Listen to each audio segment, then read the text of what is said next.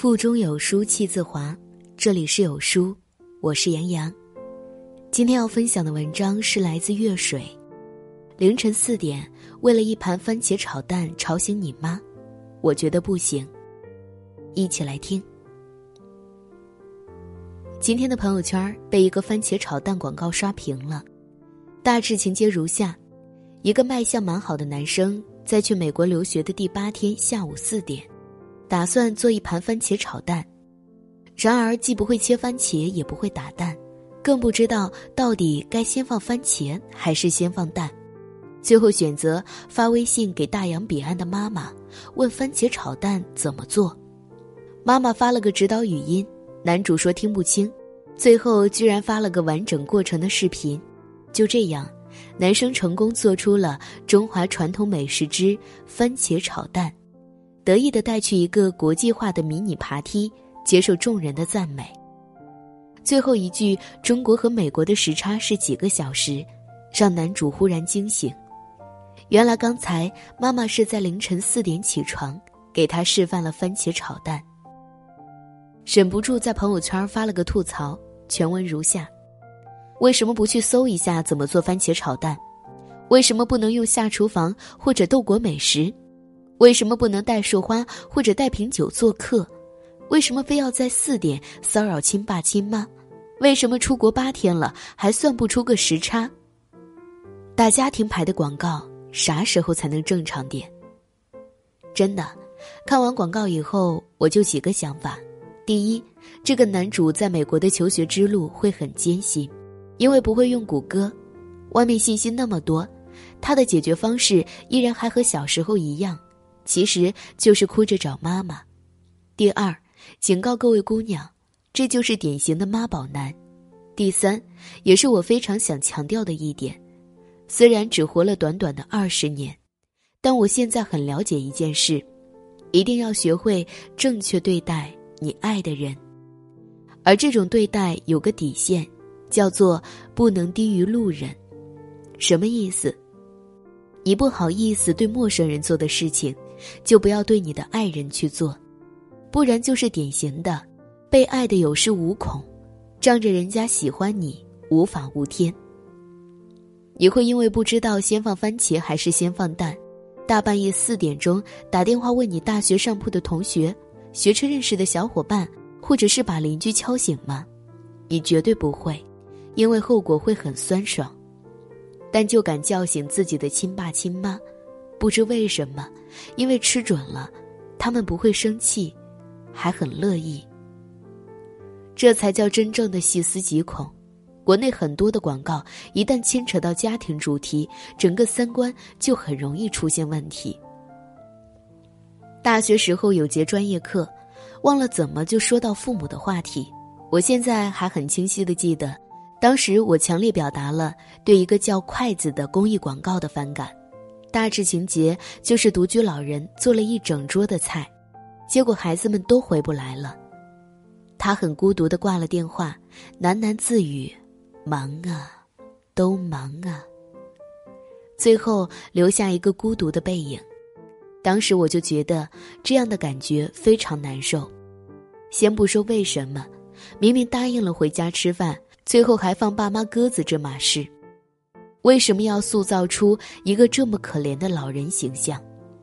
年龄大了也是可以享受人生的，而不是把生活的全部寄托在孩子回家吃饭这一件事上。在纽约看过很多次百老汇音乐剧，也逛过不少美术馆，每次都能看见不少白发苍苍、走路颤颤巍巍的老头老太太，一副饶有兴致的模样。今天看见这个番茄炒蛋的广告。忽然就有了答案。所有无法独立的妈宝男背后都有一个过于关怀的妈妈。二十多岁能被孩子一个电话吵醒，大半夜做饭拍视频的父母，年纪大了，自然也只有这一个寄托。而这种能在凌晨四点把爸妈弄起床的孩子，长大以后也不会记得回家吃饭，因为自己的事情大过天。当然，奇葩广告实在太多，并不是所有的父母都是弱者的形象，莫名其妙的广告爹妈也不少，比如滴滴打车的那个。自家姑娘带了男朋友见家长，一开始父母都是很不满意的，理由不用多说，一个大写的丑。然而话锋一转，貌不惊人的丑男接连拿出了名校学历、N 张银行卡、N 本房产证和跟马云的合照。父母瞬间脸色就从什么玩意儿，变成了都是一家人。然而从头到尾都不关心这个男人对你家女儿好不好的哦。这年头儿真是不流行嫁给爱情了。最近的宜家广告也很气人，依然是从爸爸妈妈加女儿的吃饭环节，没多久爸妈就开始唠叨大龄单身的女儿。放话，再不带男朋友回来，就别叫我妈。忽然门铃一响，男朋友从天而降，爸妈瞬间就刷刷的变出无数宜家产品，把家里从橘子酒店升级到了橘子水晶，看得我简直目瞪口呆。别的不说，摊不摊台啊？还好现在歧视单身是种大罪。很快宜家就出了个公告，撤下广告并道歉了。不得不说，是一种伟大的胜利。招行、宜家、滴滴打车都算大品牌，也完全不觉得这样的广告有什么不对，还大喇叭的放出来，这才可怕呢。山寨小广告也就算了，毕竟我也不会对地方卫视那种最近脸上有黄褐斑，老公都不愿意碰我，和真希望妈妈的颈椎病能好起来，继续在家忙里忙外的广告较真儿。